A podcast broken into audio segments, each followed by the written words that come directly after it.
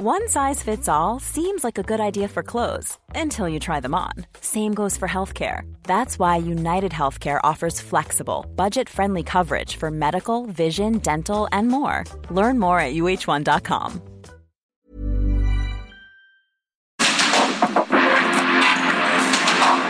Porque el mundo actual no se entendería sin la economía, las finanzas y los negocios. Acompaña a Mario Maldonado, el columnista de negocios más joven y objetivo del periodismo financiero en su programa. Bitácora de negocios.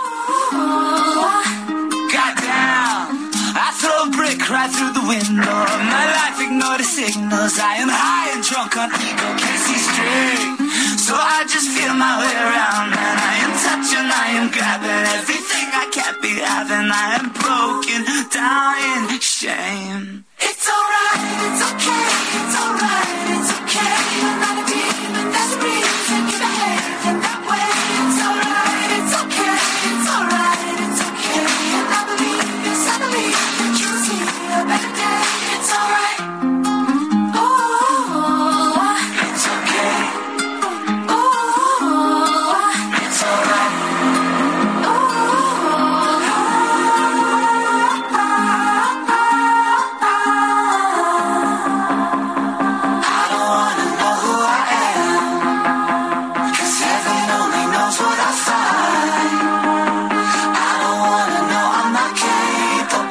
¿Cómo están? Muy buenos días. Bienvenidos a Bitácora de Negocios. Yo soy Mario Maldonado. Me da mucho gusto saludarlos en este miércoles 20 de julio del 2022.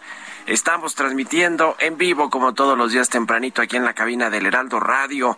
Muchas gracias por acompañarnos en punto de las 6 de la mañana en estas frecuencias del 98.5 de FM en el Valle de México, en Guadalajara nos escuchamos allá por la 100.3, en Monterrey por la 99.7 y en el resto del país a través de las estaciones hermanas del Heraldo Radio, en el sur de los Estados Unidos, en Brownsville y nos vemos y escuchamos también en el streaming que está en la página heraldodemexico.com.mx. Comenzamos este miércoles, mitad de semana, con un poquito de música antes de entrarle a los temas económicos, financieros, de negocios nacionales, internacionales, también un poco de política, imposible desligar la política de la economía y las finanzas. Bueno, escuchamos esta semana canciones de las bandas más eh, reproducidas en este 2022, según el portal Top Music.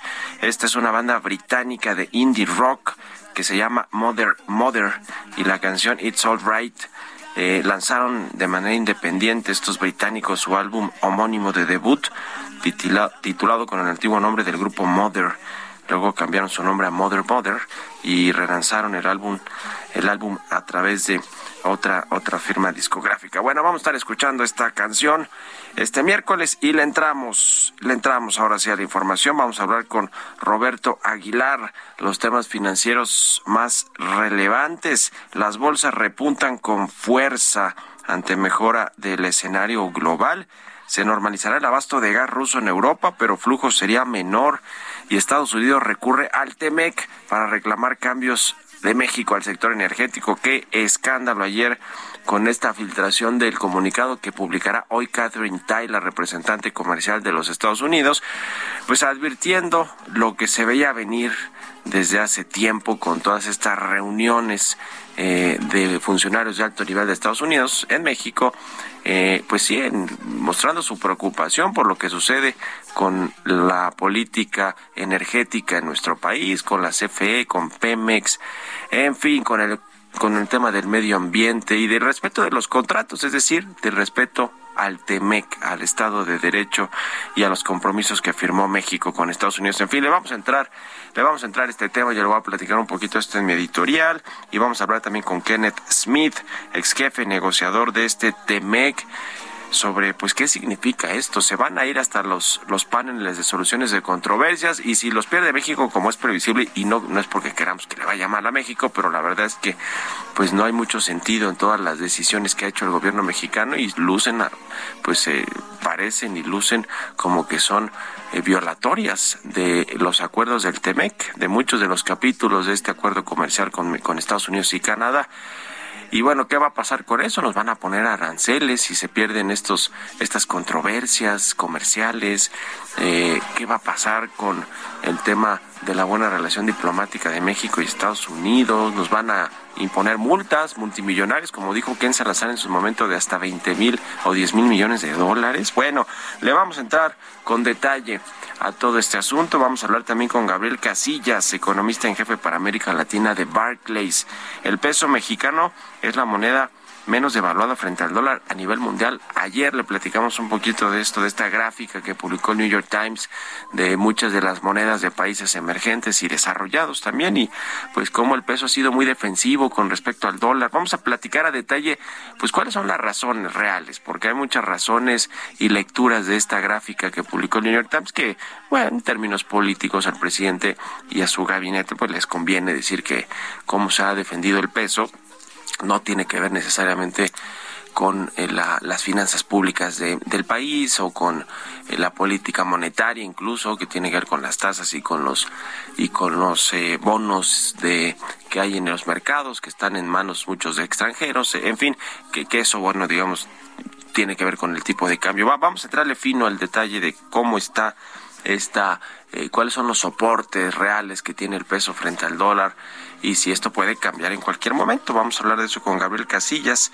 Vamos a hablar también del juicio entre Elon Musk y Twitter por esta compra cancelada que pues afirma Twitter deberá realizarse en octubre, como se acordó, como se acordó con México. En fin, de estos y otros temas de, comercio internacional, la Organización Mundial del Comercio, por cierto, dijo que México es la séptima economía con más tratados de libre comercio en el mundo. Así que bueno, pues sí, México muy globalizado, muy abierto al mundo, pero muy nacionalista también en muchas cosas como el sector energético. Le vamos a entrar a todos estos temas hoy aquí en Bitácora de Negocios, así que quédense con nosotros en este miércoles 20 de julio. Vámonos al resumen de las noticias más importantes para comenzar este día con Jesús Espinosa.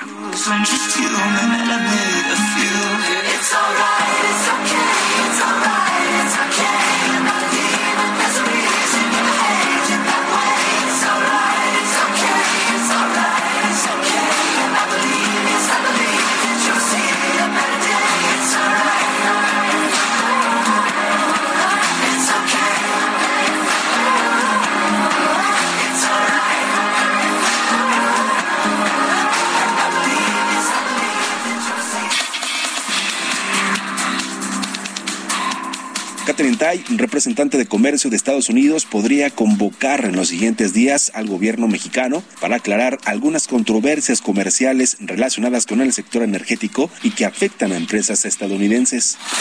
El presidente Andrés Manuel López Obrador confirmó este martes que desde la semana pasada reiniciaron la construcción del tramo 5 del tren Maya a pesar de los amparos judiciales en su contra, pero aseguró que no están cayendo en desacato al mandato de los jueces.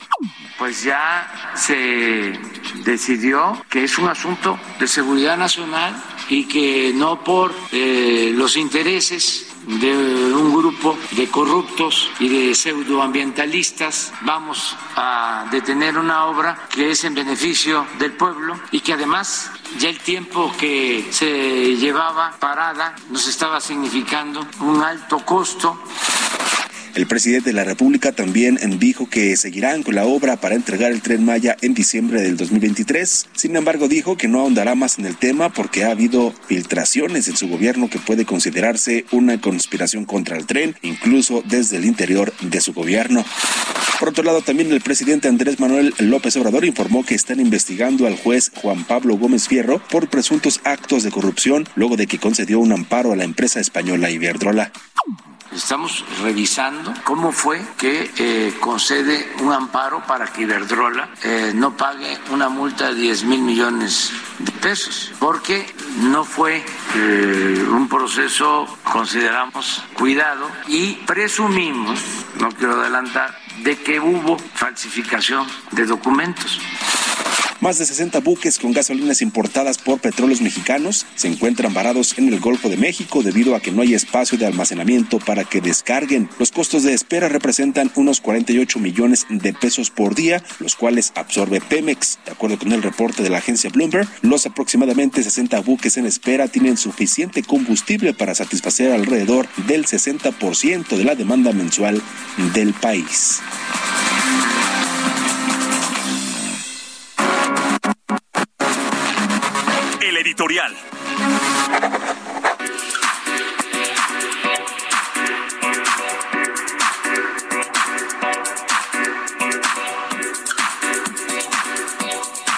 Pues ya le decía, vaya eh, bomba la que se soltó ayer en materia internacional con Estados Unidos en contra de México, pues por este este cambio en las políticas del sector energético. Y miren México puede hacer lo que lo que pues lo que considere correcto para su para su economía para su sector energético porque es eh, pues independiente autónomo esta eh, libertad que tienen los pueblos para determinar sus políticas, pero México tiene suscritos acuerdos, acuerdos comerciales como el que tiene con Estados Unidos y Canadá, que es por cierto el más importante porque México depende de sus, exportaciones al 80% más o menos con los Estados Unidos, de los Estados Unidos, es decir, eh, es un tema muy relevante y pues eh, lo que ha hecho el gobierno es hacer caso omiso de todas las visitas que hicieron los eh, altos funcionarios del gobierno de Estados Unidos para hablar, entre otros temas, del asunto de la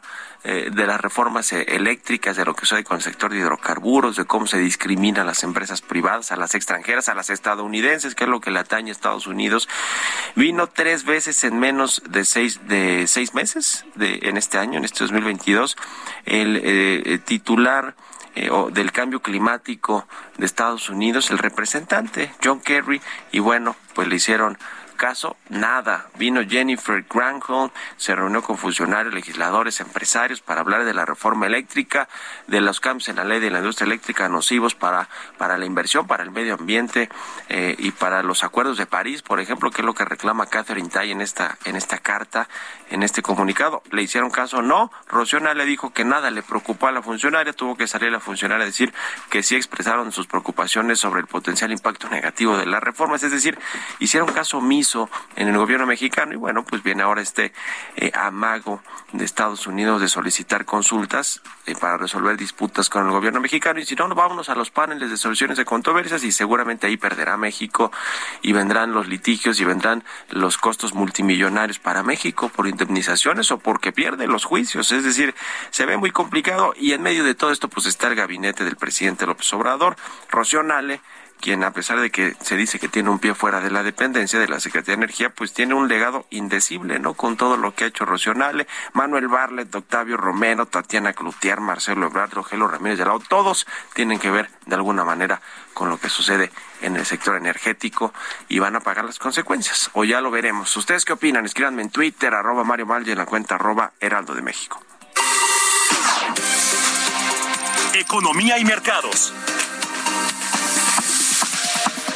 Roberto Aguilar ya está aquí en la cabina del Heraldo Radio. Mi querido Robert, buenos días. Cosas, Mario, me da mucho gusto saludarte a ti y a todos nuestros amigos. Fíjate que interesante lo que está sucediendo en los mercados. Tomaron un segundo aire, están muy dinámicos. Las bolsas asiáticas prolongaban el repunte mundial ya que los buenos resultados de las empresas estadounidenses y la esperada reanudación del suministro del gas ruso a Europa contribuían a elevar el apetito por el riesgo y a reducir los temores de recesión mundial, mientras que el dólar se mantenía en niveles mínimos de dos semanas. Los operadores están a la espera justamente de las directrices de la reunión de política monetaria del Banco Central Europeo, que es mañana, donde sus dirigentes están considerando la posibilidad de subir las tasas medio punto porcentual, más de lo que originalmente se había estimado lo que bueno pues ha hecho que el dólar perdóname el euro suba y con ello pues se debilite un poco el dólar y es probable que los flujos del gas ruso a través del gasoducto Nord Stream 1 se reinicien a tiempo mañana después de que finalice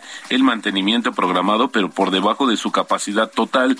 Eh, por eso la Unión Europea va a establecer hoy planes de emergencia para reducir la demanda de gas en unos meses, advirtiendo a los países que si no se hacen recortes profundos ahora, podrían tener problemas para conseguir combustible en el invierno.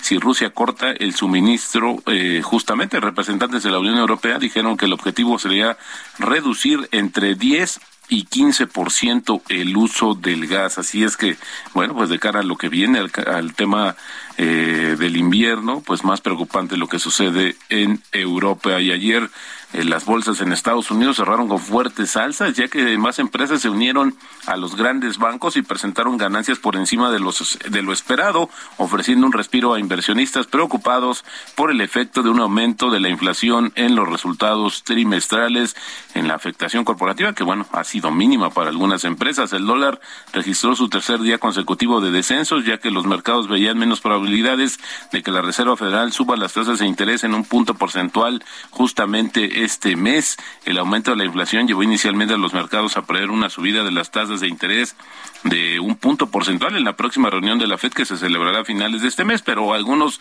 responsables de la política monetaria apuntaron pues una subida de solo tres cuartos de punto, pero bueno, nada está todavía dicho con esta decisión de la política monetaria en Estados Unidos. Y bueno, fíjate que hoy sí es interesante ver la reacción del tipo de cambio, Mario, ante eso que comentabas, pareciera que se acabó por lo menos la luna de miel fingida que había entre Estados Unidos y México y ahora sí ver en realidad si esto tuvo alguna afectación o tendrá más bien alguna afectación en el tipo de cambio. Por el momento, pues se mantiene estable, pero este diversos analistas han comentado que podría, ahí sí podría tener una incidencia en el comportamiento del tipo de cambio. Y ayer también, fíjate que Netflix anunció que perdió 970 mil suscriptores abril, de abril a junio. Pero bueno, pues esto es importante, pero fíjate, es la mitad de lo que había estimado, porque la compañía esperaba perder por lo menos dos millones de clientes en el trimestre actual. Y bueno, pues eso fue lo que anticipó, pero bueno, pues al final superó esta expectativa. La empresa tiene previsto lanzar un servicio con publicidad el año que viene y advirtió que la fortaleza del dólar también está afectando los ingresos obtenidos de los suscriptores fuera de Estados Unidos. Netflix había advertido en abril que esperaba perder dos millones de clientes, como te decía, en el trimestre actual, conmocionando a los analistas de Wall Street y planteando dudas sobre sus perspectivas de crecimiento a largo plazo. Netflix sigue siendo el servicio de streaming dominante en todo el mundo, con casi 221 millones de suscriptores de pago en todo el planeta. Y el tipo de cambio, Mario, te, te comento, está cotizando en estos momentos en 20.47, pero ayer tocó un 20.58. Con esto tenemos una depreciación mensual de 1.9% y regresa, bueno, la ganancia mensual, eh, anual no se ha ido, pero cada vez se diluye más, tenemos 0.08%. Y fíjate, Mario, que también hablando del tema eh, energético, eh, pues se trascendió que justamente hoy el presidente Joe Biden hará una serie de anuncios para justamente encaminar la política energética. Y bueno, pues interesante, Mario, porque lo que están comentando o lo que se había anticipado es que justamente el presidente, eh, sus contrincantes políticos, lo estaban animando o presionando para que declarara justamente como un tema de emergencia lo que está sucediendo en Estados Unidos con el tema justamente de eh, energético, pero también al mismo, al mismo tiempo el tema climático. Y es que el presidente, te decía, de Estados Unidos tiene previsto anunciar hoy nuevas medidas federales para hacer frente a la crisis climática.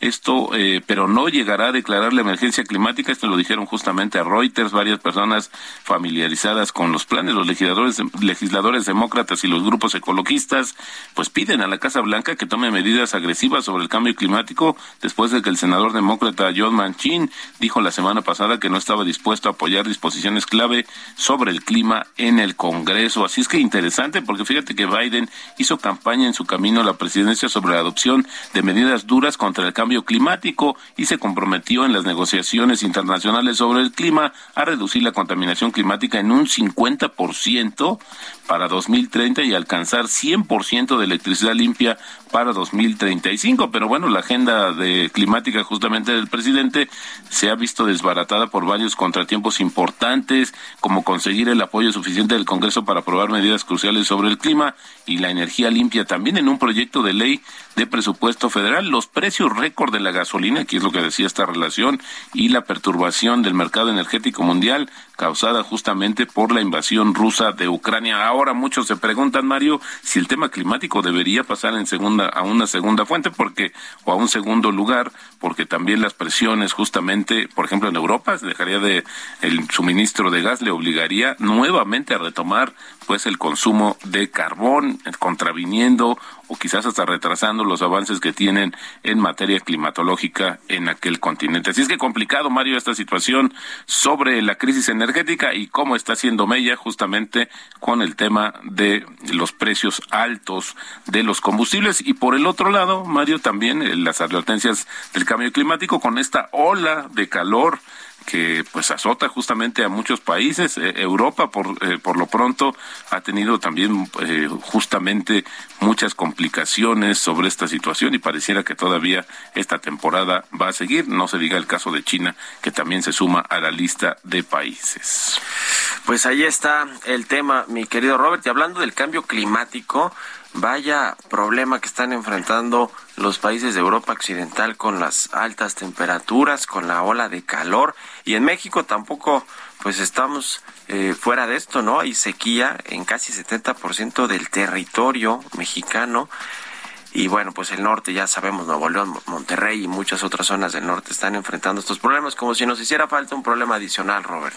Claro, y además, bueno, estas declaraciones del presidente Andrés Manuel López Obrador de pedir a la industria refresquera y cervecera, que tiene gran incidencia justamente en aquella parte del país, a que disminuyan su producción, para que con ello disminuyan el uso o el consumo del agua. La verdad es que no son la industria que más consume, pero bueno, al final del día creo que también es un poco hasta retórico lo que dice el presidente. ¿no? Heineken ya dijo que sí, que 20% de, su, de sus pozos o de su producción lo va a donar a, a, a las personas, a las casas, pero eh, FEMSA dudo que, que, que quiera entrarle al tema. ¿eh? Pero fíjate que FEMSA tiene una buena política, por lo menos lo que se conoce, de cuidado justamente del agua. Ha adoptado una política férrea en ese sentido. Yo yo pensaría que en algún momento hará También. alguna noción en, el, en Digo ese yo sentido. por la por la buena relación que tiene con el gobierno. Bueno, gracias Roberto Al Aguilar. contrario, Mario, muy buenos días. Nos vemos al ratito en la televisión. Roberto Aguilar, síganlo en Twitter, Roberto AH 6 con 24. Vamos a hacer una pausa y regresamos. I throw a brick right through the window. My life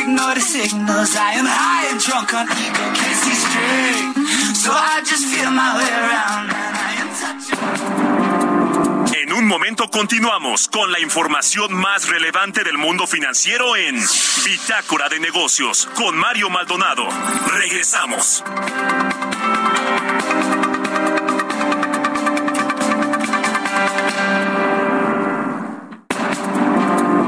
Estamos de vuelta en Bitácora de Negocios con Mario Maldonado.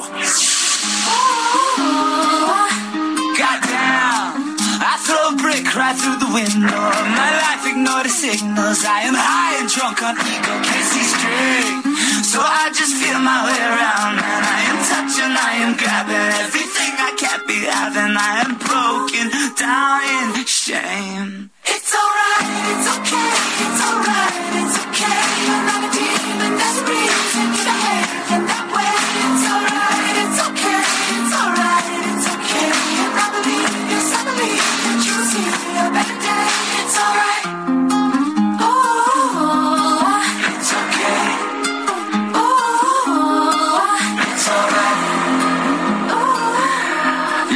De regreso aquí en Bitácora de Negocios. Son las 6 de la mañana con 31 minutos, tiempo del centro de México, y regresamos escuchando un poquito de música antes de entrarle a la segunda parte del programa con mucha información. Estamos escuchando una banda británica de indie rock que se llama Mother Mother. La canción se llama It's Alright.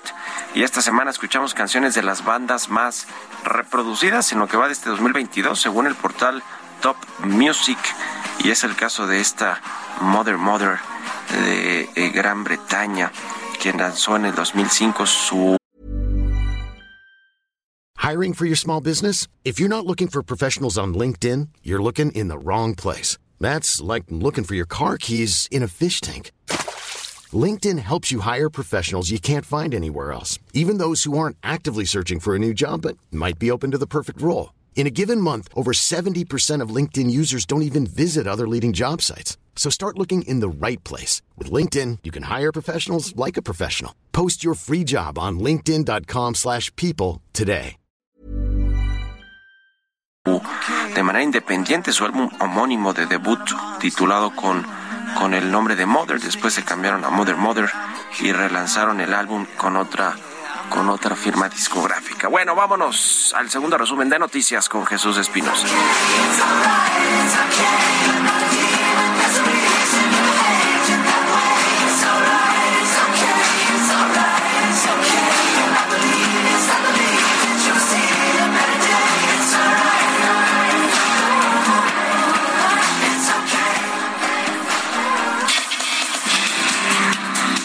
La Secretaría de Desarrollo Agrario, Territorial y Urbano, en la edición vespertina del Diario Oficial de la Federación, informó que para avanzar en la construcción del tren Maya, el gobierno federal decidió expropiar predios en Playa del Carmen y Tulum, en Quintana Roo.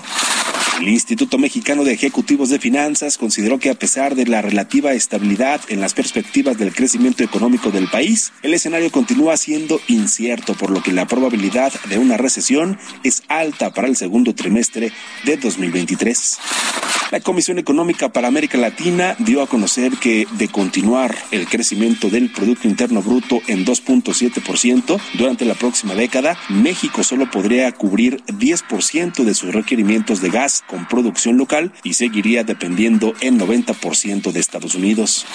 Carlos Slim es el hombre más adinerado de México y Latinoamérica, así como uno de los más poderosos del mundo. Actualmente cuenta con una gran fortuna y aumentó su riqueza en los primeros tres meses de este año, la cual asciende a 81.200 millones de dólares, de acuerdo con el último reporte financiero de la revista Forbes. Entrevista.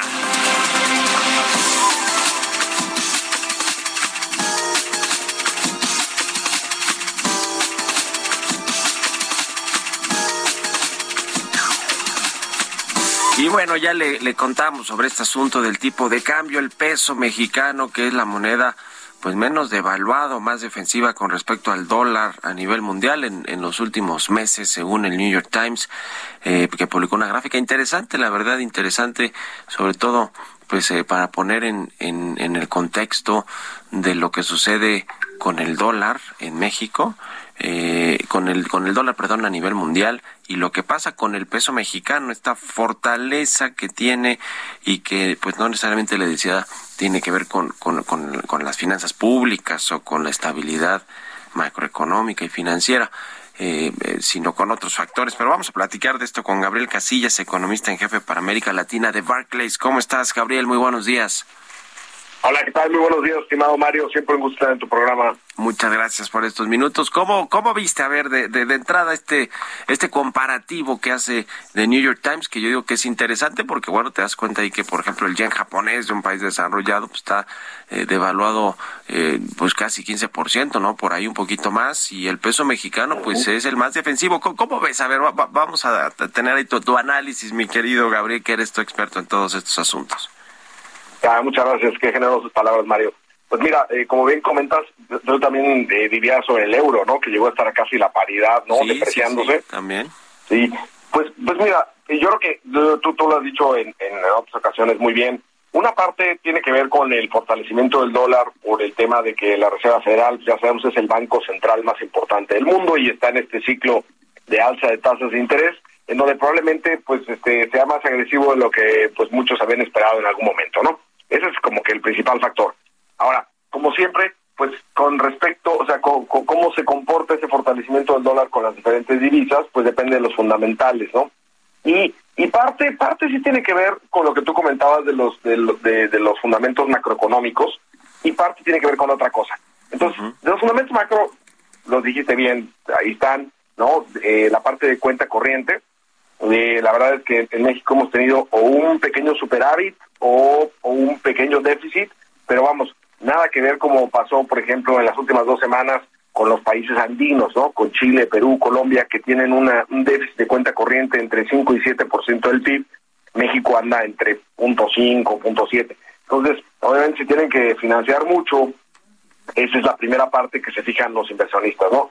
Segundo, la parte de deuda. Eh, como sabes, pues con el COVID pues hubo una serie de, de, estímulos fiscales masivos en todo el mundo, los países aumentaron su deuda, eh, México no, entonces pues obviamente en el margen eso lo ven también. Tercero, que el Banco de México pues ha estado subiendo tasas desde el año pasado, eso también sin duda ayuda. Esa parte sí es muy importante, pero tú decías que hay otros factores y efectivamente yo creo que el factor más importante eh, adicional, que es de carácter más estructural, Mario, es el tema del nearshoring o reshoring, o ahora que se llama friend shoring, ¿no? De friend de amigo, que es esta relocalización de inversión manufacturera. Eh, ha habido artículos como en el Financial Times en las últimas dos semanas que seguro viste que dicen que no se ve. Yo sí lo veo. Y si quieres podemos platicar al respecto. Sí, sí hay, vaya, México sigue siendo un polo de inversión por simplemente por su ubicación estratégica, ya más allá de lo que sucede en términos políticos o de mensajes de políticos, eh, y, es importante en toda esta reconfiguración que está habiendo de las cadenas de producción, de las de las fábricas, de la manufactura y de y de pues el, los bloques económicos como el que se formó en el Temec con México, Estados Unidos y Canadá de Norteamérica. Eh, ahora eh, sí, sí hay hay fundamentos, digamos, en México que, además, bueno, por el tema, el tema también del déficit eh, fiscal que no ha crecido de forma importante, este endeudamiento público, como sí muchos países, tipo los países de Europa, algunos asiáticos y, y, en Latinoamérica, pero México fue muy, eh, eh, pues, cuidadoso en no, en no endeudarse con el COVID-19 de, de, de, digamos, de, de una manera muy, muy, muy grande, pero, pero bueno, pues esto le ha beneficiado, incluso hasta con las calificadoras ahí en el tema de lo que tiene que ver con la calificación soberana de, México de, de, las principales calificadoras. Eso, eso es una realidad. Eh, ahora, con respecto, ahora, platícanos un poco del peso como tal, porque el peso sabemos es una de las monedas más líquidas, de las que más se negocia, de las que más le interesan también a los inversionistas eh, internacionales globales, ¿no? Que invierten en, en, en, en monedas. Platícanos un poco las características que tiene nuestra moneda mexicana en los mercados internacionales, Gabriel. Pues sí, efectivamente, como bien dices, Mario, pues es la segunda moneda más más este, operada en mercados emergentes después del yuan de China. Eh, por algunos años fue de hecho la número uno, nada más que bueno, después de que se empezó a operar mucho el, el, yuan, este ya pasó a segundo lugar, pero pues eso hace que toda esa liquidez se opera 24 horas al día, prácticamente casi los 7 días a la semana. Entonces, por ejemplo, en mercados como Brasil, inclusive que, que lo hemos desarrollado, cuando cierran los mercados eh, normal, los accionarios y todo a las 2, 3 de la tarde en Brasil, eh, también cierra la operación de, del real, ¿no? De su divisa. En cambio, en México no para. Hay muchísima operación en Asia, muchísima en Europa y vuelve a empezar a operar aquí en, en, América. Entonces, realmente eh, es una divisa muy operada eh, que en la que pues se sienten siempre muy cómodos de la, la liquidez que hay y profundidad, porque sabes que la liquidez pues tiene que ver con que el diferencial compra y venta sea pequeño, ¿no? No sea como, por ejemplo, cuando quieres vender un centenario, ¿no? Que el diferencial es enorme, ¿no? O sea, que si lo compras y lo vendes el mismo día no hay manera de ganarle, ¿no? Eh, en el peso ese diferencial es muy pequeño, pero no nada más es líquido, sino es profundo, porque no es lo mismo llegar y decir, oye, voy a hacer dos millones de dólares, ¿no? Como operadores internacionales en bancos, a voy a hacer este, mil millones o cosas así, y el peso, la verdad es que se pueden hacer operaciones muy grandes sin que ese diferencial compra-venta se abra. Entonces, pues la verdad es que el peso es una, una moneda muy buena. Ahora, como tú bien sabes, Mario, cuando hay episodios de aversión al riesgo, etcétera, también es eso eso no nos ha ayudado a veces porque eh, muchos inversionistas precisamente utilizan al peso para salirse de mercados emergentes, ¿no? Eh, porque pues, si el mercado en Brasil está cerrado, en Perú usan el peso. Pero ahorita que, que lo que estamos viendo es fortalecimiento del dólar, pero en donde México tiene estas buenas características macroeconómicas que comentamos, más este tema de nearshoring, donde hemos visto una inversión, pues la verdad es que 30 mil millones de dólares el año pasado y el primer trimestre de este año cerca de 20 mil millones, no es una cifra baja, máxime con el ambiente de negocios de México, que no es el más propicio. A lo mejor debemos estar recibiendo 40 o 50, ¿no? si estuviéramos en un ambiente pro negocios, pero vamos, hemos recibido bien. Y un punto bien importante, Mario, y con esto termino esta parte. El detalle de la inversión extranjera directa eh, eh, como que llevamos muchos años en donde cada vez era más reinversión de utilidades que nuevas inversiones. Y estos últimos dos datos, el año pasado y el primer trimestre de este año, van más del 50% que son nuevas inversiones. Entonces yo sí estoy viendo el nearshoring, aunque obviamente pienso que deberíamos estar recibiendo más. sin duda. Ahora, eh, digamos, en algún momento, sobre todo con la crisis que generó el COVID-19, la crisis económica, eh, el cierre ahí de, de, muchas de las economías, etcétera, eh, eh, generó también que algunos inversionistas, bueno, movieran sus portafolios, eh, y estoy hablando de inversionistas medianos, pero también grandes fondos de inversión, y en algún momento tuvimos estas salidas de capitales de, de, de los bonos mexicanos, no, no una una corrida completa de capitales de salida para devaluar el peso, pero sí, digamos, tuvo su efecto en el tipo de cambio, ¿no? Eh, eh, este asunto, ¿cómo lo ves o cómo lo, lo, explicas? Porque pues hay quien dice, oye, a ver, yo, y, platicas un poco ahí con algunos empresarios o gente que está en el sector financiero, y dice, yo sí he visto que hay, muy, que, ha salido dinero de México y se va a Estados Unidos o a España o a otros lados, pero sin embargo no ha afectado esto el tipo de cambio como tal, porque no han sido grandes cantidades, es decir, tampoco están corriendo los inversionistas, ni mucho menos. Sí, pues mira, lo que pasa es que eh, tienes razón, en el neto no ha sido tan grande entre entradas y salidas.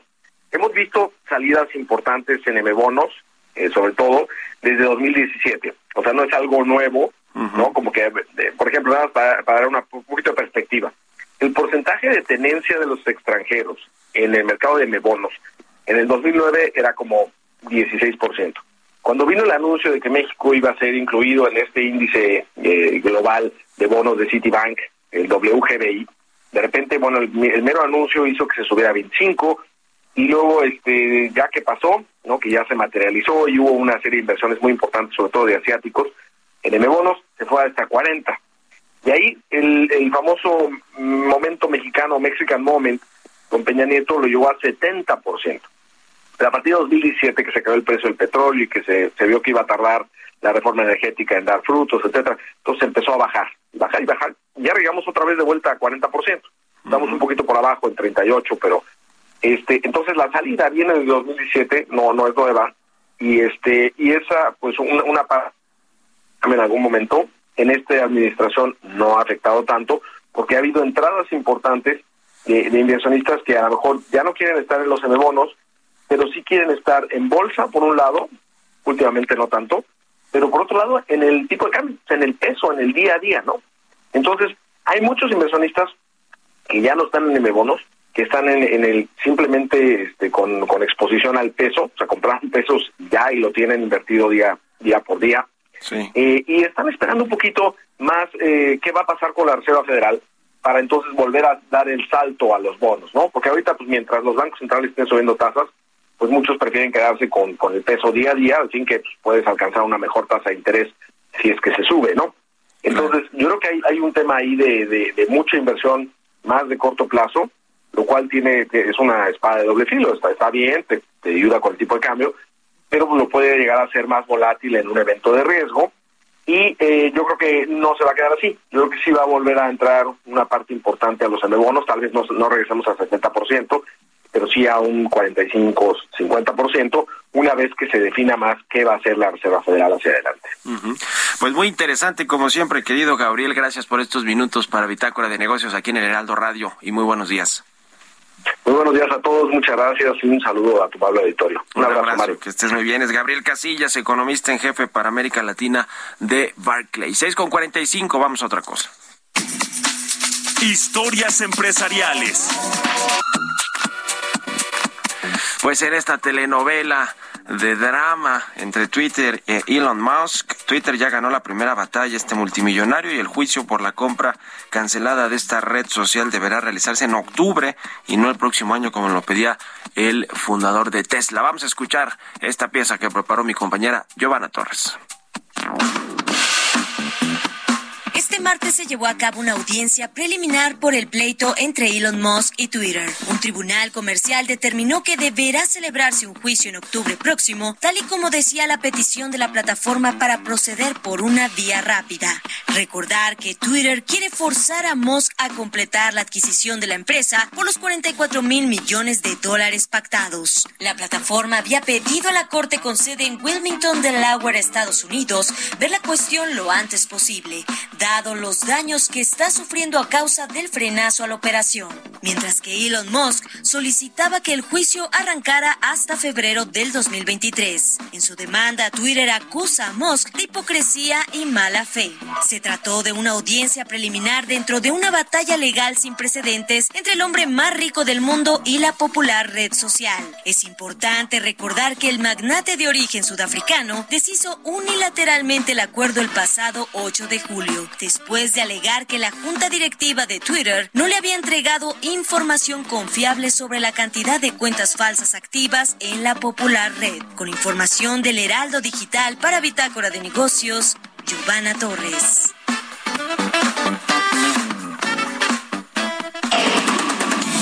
Bitácora de Negocios con Mario Maldonado.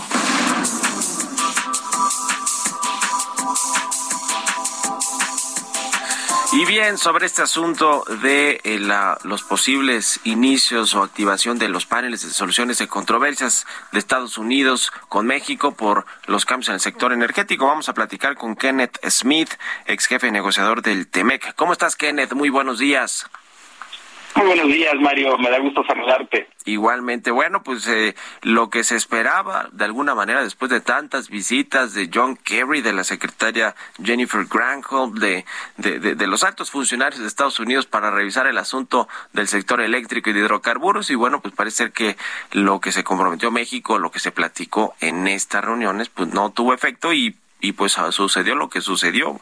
Vendrán estas consultas para resolver disputas con el gobierno mexicano de parte de Estados Unidos y probablemente los paneles de soluciones de controversias. ¿Cómo viste el asunto, Kenneth? Pues mira, como bien señalas, es un tema que ya se venía discutiendo desde hace meses, si no es que desde principios del 2021, cuando se aprobó la ley de la industria eléctrica. Se dieron las visitas, como bien señala, de la secretaria de Energía de Estados Unidos, numerosas visitas de John Kerry, el encargado especial de temas de cambio climático de la administración Biden, numerosas reuniones también del embajador Salazar en Palacio Nacional, junto con algunas de las empresas estadounidenses que están siendo afectadas, pero al final de cuentas, eh, lo que intentó o ha estado intentando hacer el gobierno de México, que es encontrar soluciones en lo individual para algunas de las compañías estadounidenses afectadas, pues claramente no fue suficiente para Estados Unidos, porque el tema es de carácter sistémico, es decir, las modificaciones que se están haciendo a través de la ley de la industria eléctrica y la ley de hidrocarburos a todas luces son violatorias de los compromisos de México en materia energética en el TEMEC. Y entonces lo que estamos viendo es la presentación de consultas que se supone que se va a dar el día de hoy. Ayer se filtró un documento eh, de USTR, de la representación comercial, eh, enumerando los temas en donde ve violaciones específicas derivadas de la política energética de México y estas consultas son el primer paso para la posibilidad de llevar a México a un panel arbitral. Entonces sí es una situación delicada porque si el panel falla a favor de Estados Unidos o peor aún si se une además Canadá a esta demanda, pues podría resultar en represalias comerciales multimillonarias en contra de los productos de exportación de México. Estamos hablando, a ver, ese es el peor escenario, las represalias, represalias comerciales de Estados Unidos, como a ver, como lo hizo Trump, ¿no? Que Trump lo hacía más fácil decir, bueno, va a poner este aranceles a los eh, a los productos agropecuarios, a, quería ponerle a los autos, a las, a las exportaciones de automóviles de México, en fin, amenazó con todo eso, es decir, e, esas serían las represalias y además de todo, eh, México tendría que indemnizar algunas de las empresas de Estados Unidos. Mira, bajo el TEMEC tienes dos mecanismos de solución de controversias, eh, los cuales pueden darse de manera paralela. Uno es este tipo de demandas que estamos viendo aquí, las consultas que dejan un espacio para que a nivel de países se discuta y a través del diálogo se trate de resolver la situación, si no, nos lleva a este escenario de posibles represalias comerciales. Y el otro mecanismo es el mecanismo de inversionista Estado al amparo del, del capítulo de inversión del tratado donde en efecto, en individual, las empresas cuyas inversiones han sido afectadas pueden demandar al Estado mexicano por daños. Por el momento no ha sucedido. En el sector de gas y petróleo ha habido uh, algunas notificaciones de que hay empresas que están dispuestas ya a considerar eh, eh, presentar un caso de esta naturaleza. En el sector eh, eólico y solar, en el de electricidad no sucedió todavía, pero si esto se da, pues obviamente es un doble golpe eh, a la administración en México, porque eh, los pagos a estas eh, empresas en individual podrían también alcanzar este, millones y millones de dólares. Entonces, es un riesgo importante. Ojalá se pudiera resolver en la fase de consultas, pero se antoja difícil, porque obviamente muchos de los temas que está mencionando Estados Unidos, eh, eh, que son violatorios del TEMEC, están incluidos en la ley de la industria eléctrica, en la ley de hidrocarburos, en las reglas que se han establecido este específico para la, operación de, de terminales marítimas, etcétera, y entonces implicaría un cambio radical en la política energética que ha perseguido hasta el momento la administración del presidente López Obrador. Y ahora, siendo pues realistas, eh, Kenneth Smith, eh, no sé si el gobierno mexicano va a recibir bien estos, estos llamados de Estados Unidos para tratar de conciliar, ahora sí que la última instancia antes de irse a estos paneles de, de, controversias que, que, como ya nos decías, pueden resultar en, en estos eh, pues asuntos comerciales de aranceles y represalias comerciales. Pero vaya tantas reuniones tantos eh, pues eh, llamados que ha hecho Estados Unidos quizá diplomáticamente pues no han sido bien recibidos en México. Yo dudo que México de pronto diga, ah, bueno, pues íbamos a echar abajo la ley de la industria eléctrica, vamos a, a, quitarle todo lo que le dimos a la CFE y a Pemex para dárselo a los privados. O sea, no lo veo. Yo creo que esto va a acabar y quizá trascienda hasta el gobierno del presidente López Obrador, porque de pronto son juicios a veces largos. Eh, eh, no, no, no veo que vaya a cambiar la postura de México. Que quiero preguntarte sobre eso y sobre y sobre el tiempo. ¿Cuánto, cuánto tiempo estás hablando? Creo que 75 días de aquí a que se resuelva si se va a un panel de solución de controversias, ¿no? Y después de ahí, ¿qué sucede? ¿Cómo, cómo, cómo están los tiempos?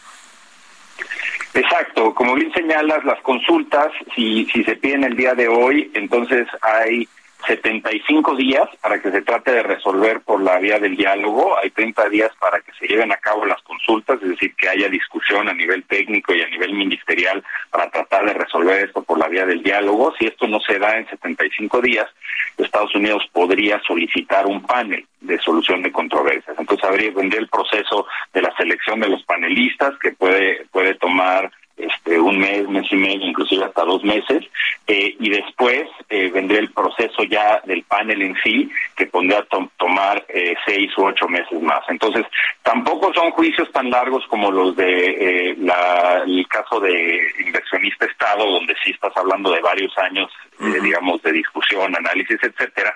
Aquí, en cuestión de menos de un año, podríamos tener una, una resolución. Y esa resolución podría ser muy desfavorable para las exportaciones que han sido muy exitosas de Estados Unidos y donde también hay presión proteccionista en Estados Unidos. Entonces, en primera fila para para posibles represalias estaría el sector agrícola, por supuesto, este el sector de electrodomésticos, acero, todos los productos terminados que no son insumos para la producción en Estados Unidos, pero que compiten con productos finales en Estados Unidos, podrían estar en esa lista. Entonces, el problema aquí que le vemos es que si definitivamente eh, se toma la postura de no modificar eh, las reglas, las leyes que están en vigor y seguir insistiendo como se hizo durante el debate de la reforma eléctrica, en donde CFE señaló que no está incluido el sector eléctrico en el TEMEC, lo cual es falso, pues eh, rápidamente el panel eh, podría sacar su fallo, te digo, en cuestión de seis, ocho meses una vez que empiece el panel. Ok, pues te agradezco mucho, Kenneth Smith, como siempre, estos minutos. Muy buenos días, un abrazo. Muchísimas gracias, Mario. Está a tus órdenes. estés muy bien. Hasta luego. Con esto nos despedimos. Gracias a todos ustedes. Se quedan con Sergio Lopita. Nos vemos y nos escuchamos mañana a las seis. Muy buenos días.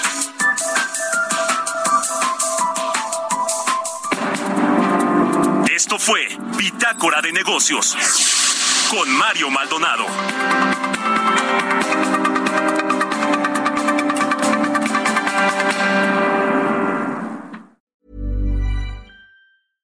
Hey, it's Paige DeSorbo from Giggly Squad. High quality fashion without the price tag. Say hello to Quince. I'm snagging high-end essentials like cozy cashmere sweaters, sleek leather jackets, fine jewelry, and so much more. With Quince being 50 to 80% less than similar brands. And they partner with factories that prioritize safe, ethical, and responsible manufacturing. I love that. Luxury quality within reach. Go to quince.com slash style to get free shipping and 365 day returns on your next order. Quince.com slash style.